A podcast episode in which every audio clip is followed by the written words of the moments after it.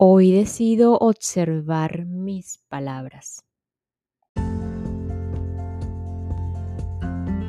Hola, hola, quien te saluda Carla Berríos en KB en Unión Live, un podcast creado a partir de un propósito vital en donde encontrarás diversas herramientas para ayudarnos juntos en este camino de sanación y así recordar el verdadero ser.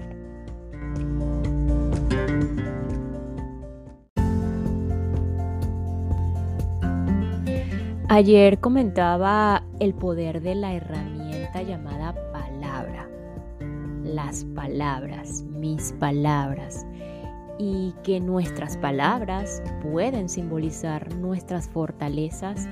Por ejemplo, que esto también es una decisión, porque en el otro extremo pueden pues fácilmente simbolizar nuestras debilidades. Normal, típico del humano ¿ok? Somos o estamos como humanos y el humano es así, tiene eh, debilidades y tiene fortalezas. Eh, si ya venimos observando nuestros pensamientos, que luego estos se convierten en palabras, es momento de observar también estas últimas las palabras, nuestras palabras. Eh, por favor, les pido aquí que no hagan juicios de, de estas. Solo vamos a observar, solo la invitación es a convertirnos los observadores. Al final podemos hacer solo eso, observación. Es observación misma de nuestro progreso evolutivo puede ser, que no significa si esto está bien o está mal. Y si queremos agregar, típico también del humano, eh, otro término, pues yo diría que coherencia entre pensamiento y en este caso palabras o palabra, pensamientos y palabras. Y finalmente esto solo resume es hacernos conscientes. Y con esta introducción vamos a dar paso a La fuerza de creer de Wendayer, hoy especialmente cómo cultivamos el todo y la perspectiva del autor en cuanto a la unidad y el sueño.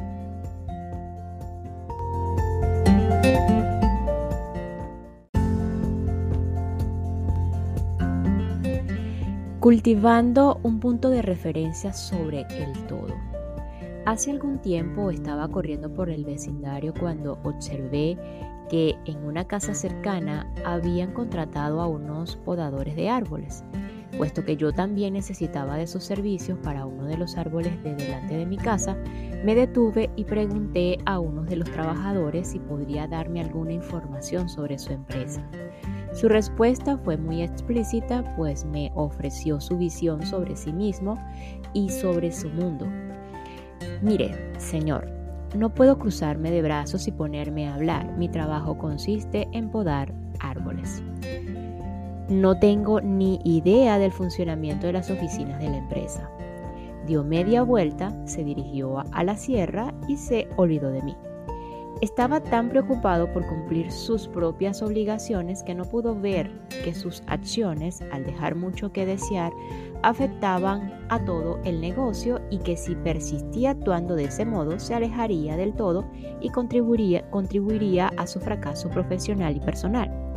Su contestación es equivalente a la de aquel camarero que tras ser preguntando, tras ser preguntando por un cliente responde, lo siento, pero esa no es mi mesa. En el mundo de los negocios, los líderes se distinguen de los seguidores por dos cualidades. Número uno, todos los líderes que se precian de serlo tan tienen un punto de referencia sobre el todo. Repito, todos los líderes que se precian de serlo tienen un punto de referencia sobre el todo. En un día cualquiera yo podría contabilizar centenares de personas que no tienen noción del todo y que en realidad actúan como células cancerígenas en la totalidad que constituye su empresa. No es mi departamento, deberá hablar con contabilidad. Yo solo hago aquello por lo que me pagan. Lo siento, pero eso no es mi responsabilidad. Eh, no puedo responsabilizarme del trabajo de los demás, no puedo hacer mil cosas a la vez. Todos estos comentarios se escuchan de labios de un, de un, empleado de banco, una cajera, una telefonista de un gran almacén, un oficinista de la jefatura de tráfico, etc. En ninguno se detecta ninguna referencia al todo. No existe ningún sentido de pertenencia a la unidad, ni la comprensión de que uno debe cooperar con quienes le rodean para que la unidad sobreviva. Diariamente todos ellos se embarcan en un viaje de autodestrucción cuando contactan con el público al cual tienen que servir. Acaban con la eficacia de toda la unidad porque solo alcanzan a ver su propio y estrecho compartimento o compartimiento. Perdón. Un líder siempre ve el todo y es consciente de que cada individuo puede ejercer una influencia sobre el todo. Número 2. Todos los líderes que se precian de serlo tienen un punto de referencia sobre un todo aún superior. Todos los líderes se precian de serlo tienen un punto de referencia sobre un todo aún superior. Sí, sé que he escrito un todo aún superior teniendo en cuenta que el tiempo no significa nada para quienes están verdaderamente transformados, nos vemos en la obligación de considerar nuestra empresa de trabajo como una totalidad al margen del tiempo, que se mide por los instrumentos que hemos creado para no perder de vista al todo. Así pues, un verdadero líder es aquel que sabe que un cliente que ha sido ignorado por un empleado es también alguien que puede hacer que la empresa tenga los días, las semanas o los años contados. El líder se esfuerza pensando en el largo camino a recorrer y sabe que un cliente que no ha recibido el trato adecuado puede afectar al todo, no solamente ese día, sino también en todo momento. Además, el cliente descontento contará su experiencia a otras 10 personas por lo menos y a la larga ellos también podrán llegar a afectar al todo. En consecuencia, el líder que se precie de serlo debe ser consciente de que cada contacto entre un empleado y un cliente es de extrema importancia. La gran imagen la constituye el ahora y el siempre, el todo del ahora y el todo superior que abarca la extensión del tiempo. Al típico empleado que actúa de seguidor no le preocupa en lo más mínimo si usted vuelve otra vez. La actitud que adopta ya habla por sí sola. Únicamente me interesa mi trabajo cada día irme a casa y cobrar mi nómina a final de mes. No le importa que la próxima vez ese cliente se decida por la competencia y que repita esa operación tantas veces como le sea necesario, porque en una ocasión ese empleado negligente no le trató como debía. Los empleados que no tienen un punto de referencia sobre el todo superior están saboteando toda la unidad de la misma manera que una célula enferma cuando devora a sus vecinos. Si su trabajo consiste en seleccionar personal, le sugiero que considere estas variables en los futuros empleados de su empresa. Si ellos se ven como partes de un todo y son conscientes de que sus comportamientos individuales pueden causar un profundo impacto en el todo, usted se encuentra ante un líder. Un líder está atento a los compartimientos o de los comportamientos humanos, en este caso, perdón, individuales. puesto que sabe que pueden afectar al todo y también es consciente de que el todo no puede sobrevivir si en él se encuentran células cancerígenas que van ganando terreno. El líder que se precia de serlo no puede olvidar que el futuro negocio viene determinado por el trato que recibe el cliente en el momento de la verdad, es decir, cuando establece contacto por primera vez. Cuando me encuentro con alguien que carece de referencia sobre el todo, advierto que ese negocio o esa unidad en particular se halla en verdadero peligro. El empleado que me hace sentir importante y que se molesta en acompañarme a donde solicitó, a donde solicito, producirá buenos resultados y conseguirá que en una próxima ocasión vuelva a esa misma compañía. Ese empleado equivale a las células armoniosas que constituyen a que todo el cuerpo funcione a la perfección y se mantenga de ese modo en el futuro. Dentro de nuestra unidad familiar necesitamos que cada uno de sus miembros se comporte como un individuo único y funcione por sí solo y que por otro lado también sea capaz de trabajar en armonía con el resto de los que comparten la misma unidad o casa. Esto se aplica a comunidades, ciudades, estados, países e incluso el mayor conjunto de todos, la humanidad. Cuando nos enfrentamos al concepto de unidad e intentamos aplicarlo a nuestra vida diaria, comenzamos a notar que formamos parte de la raza humana y que debemos luchar por ella y no contra ella. En esta empresa común adquirimos un sentido de autenticidad y somos conscientes de que cada comportamiento puede causar un gran impacto en este cuerpo o ser que llamamos ser humano. Si la imagen que percibimos es panorámica, entonces la unidad es obvia. Los grandes estadistas saben que es imposible permanecer divididos y sobrevivir. Son conocedores de un hecho. Todas las divisiones que presenta la raza humana contribuye de un modo u otro a la destrucción de la humanidad. Pero aunque resulte duro decirlo, es muy difícil que los estadistas que piensan de esta manera puedan alguna vez ser elegidos en una votación. Los votantes están predispuestos a votar a quienes apoyan sus propias divisiones y no a aquellos líderes que trabajan para la consecución de un objetivo armonioso en favor de toda la raza humana. Ni el Jesucristo de su época ni la Madre Teresa de nuestros días responden al tipo de líder que los votantes desean. Sin embargo, algunos líderes que comprenden a toda la raza humana han surgido en nuestro mundo. De hecho, las Naciones Unidas constituyen un primer paso para hacia esa aplicación de la cooperación en lugar de la agresión para solucionar las disputas fronterizas y las divisiones que hemos creado. Abraham Lincoln surgió en los Estados Unidos cuando en el siglo pasado se hacía una llamada a la unidad. Tal vez aparezca un nuevo Lincoln en este siglo y la consecución de la armonía de la humanidad se haga realidad.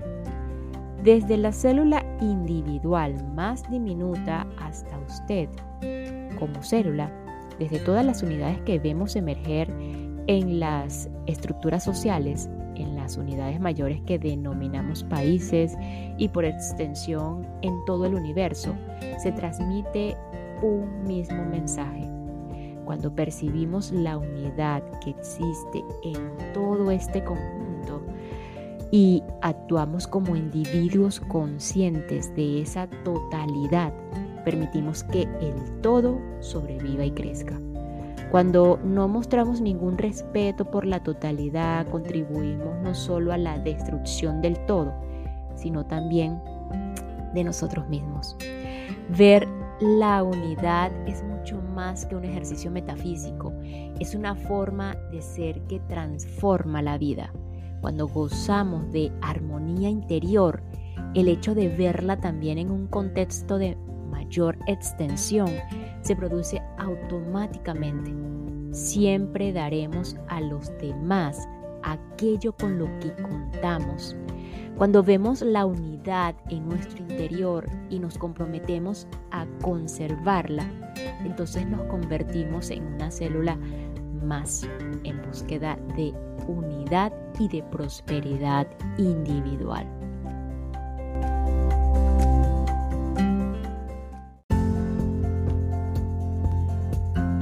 La unidad y el sueño.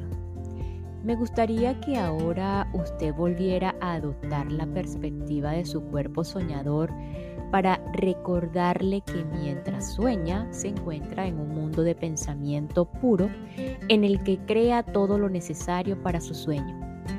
Los sentidos de la vista, oído, olfato, tacto o gusto no le son imprescindibles todo lo que usted experimenta al soñar produce una reacción en el cuerpo. Los personajes que se le aparecen en sueños son mera ilusión. Son producto de su creatividad e interpretan su papel en su sueño.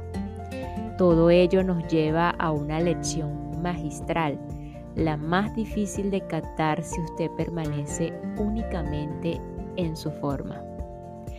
Solo hay un sueño. Léalo de nuevo o escúchalo de nuevo en este caso. Solo hay un sueño. Garantizado, aunque haya mil personajes en él. El soñador crea multitud de situaciones que no guardan ninguna relación con el tiempo Pueden aparecer automóviles, aviones, barcos, cuchillos, bombas, camas o cualquier objeto que el soñador desee, pero únicamente existen un soñador y un sueño. Y ese es usted.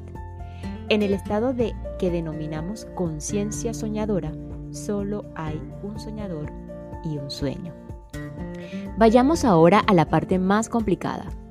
Decíamos en el capítulo 2 que estaba descrito las tres dimensiones de la conciencia, a las cuales llamé conciencia soñadora, conciencia despierta y conciencia superior. Los maestros de la conciencia superior se han disfrazado de personas normales y corrientes y se han paseado entre nosotros enseñándonos que lo que experimentamos en la conciencia soñadora también puede sucedernos en la conciencia despierta. Jesús dijo que incluso el ser más insignificante entre nosotros podría llevar a cabo sus acciones y más todavía. Imagínese pues un nivel de conciencia superior real en el que toda forma es ilusión, tal como ocurre en, un sueño, en su sueño. En este escenario solo se puede representar un sueño. En efecto, la conciencia despierta puede ser vista como un gran sueño, desde la perspectiva de un nivel de conciencia superior a esta, si es que usted se considera uno de los personajes de ese sueño más largo que la vida. ¿Quién es, en último término, el soñador? Llámele como usted quiera. Dios, conciencia, superior, Krishna, espíritu, etc. Pero admita esta posibilidad desde la perspectiva de esta próxima dimensión, todo lo que existe es un nivel de conciencia y nosotros solo somos personajes de ese sueño.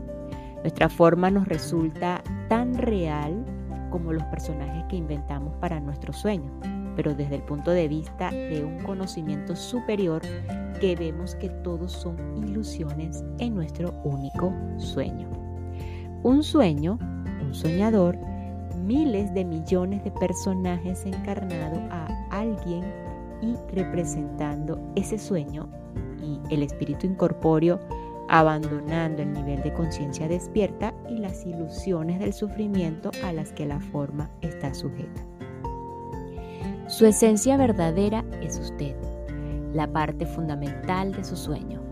Ahora, desde esta perspectiva, intente ver su propia muerte en el nivel de conciencia despierta de nuestra existencia, contemplamos la muerte como algo que produce temor y sufrimiento, pero de hecho es todo lo contrario.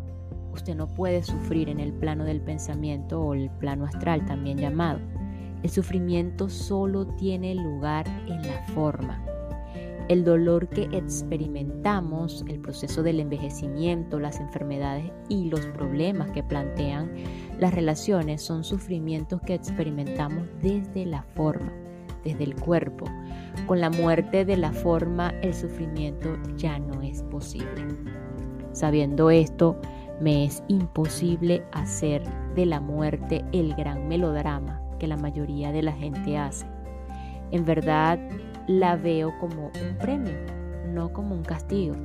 Sé que superar mi forma significa poner fin al sufrimiento y también soy consciente de que soy capaz de hacer lo mismo mientras existo en la forma si consigo vivir en la dimensión de la conciencia en la que los límites no existen.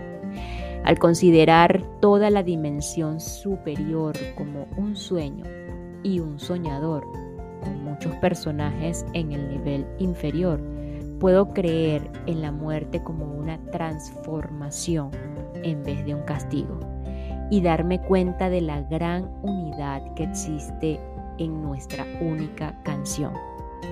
Aquí se encuentra el mensaje sobre la quinta esencia que nos enseñan los maestros espirituales. La manera de verlo se halla en el mundo místico que usted es capaz de crear, crear para sí mismo y, para, y, desde, y de vivirlo en su cuerpo soñador. Usted, el soñador, Dios, el soñador. Usted crea todos los personajes y todas las situaciones que necesita. Dios hace lo mismo. Sus personajes le parecen reales mientras usted permanece en su sueño. Así de reales son también los personajes de Dios. En realidad usted es uno de ellos. En su sueño, toda forma no es más que ilusión, aunque las reacciones sean reales. En el sueño de Dios, los personajes son también ilusiones. Su sueño dura 90 años y el nuestro 90 minutos. Y las reacciones a nivel de pensamiento son reales. Cuando usted despierta de su sueño, se percata de lo estúpido que ha sido el preocuparse por ilusiones y se dispone a continuar su camino en el siguiente nivel que le toca vivir.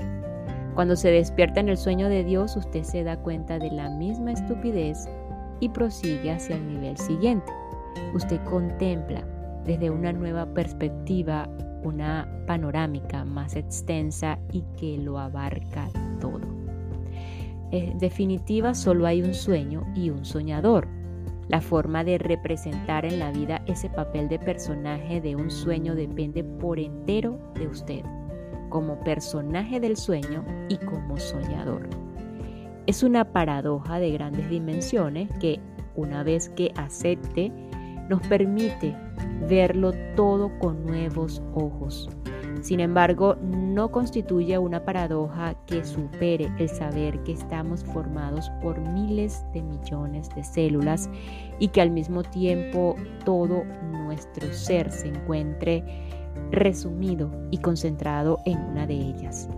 Yo puedo asegurarle que desde el momento en que verdaderamente sabe que solo existe un sueño, y que está conectado a todo el mundo en ese sueño, usted empieza a pensar y actuar como si estuviera atado a todo en lugar de seguir atado a su separación. Esta situación puede llevarle a la felicidad y al éxito. Nunca más se sentirá amenazado o acomplejado por nadie ni por nada. Hágase esta pregunta. ¿Qué les pasa a los personajes de mi sueño cuando me despierto? Ahora intente ver que su sueño no es un lugar, sino una nueva dimensión. No le están esperando en la habitación. Le han demostrado que son multidimensionales. Usted también puede entrar en esta dimensión sin forma.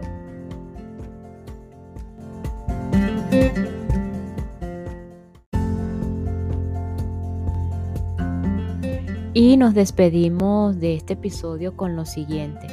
Dentro de nuestra unidad familiar necesitamos que cada uno de sus miembros se comporte como un individuo único y funcione por sí solo y que por otro lado también sea capaz de trabajar en armonía con el resto de los que comparten la misma unidad o casa.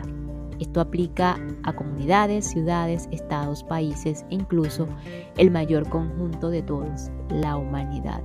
Nos escuchamos en el próximo episodio para continuar con la fuerza de creer del autor americano Wayne Dyer, cómo cambiar su vida, una herramienta más para ayudarnos a nuestra maestría interna.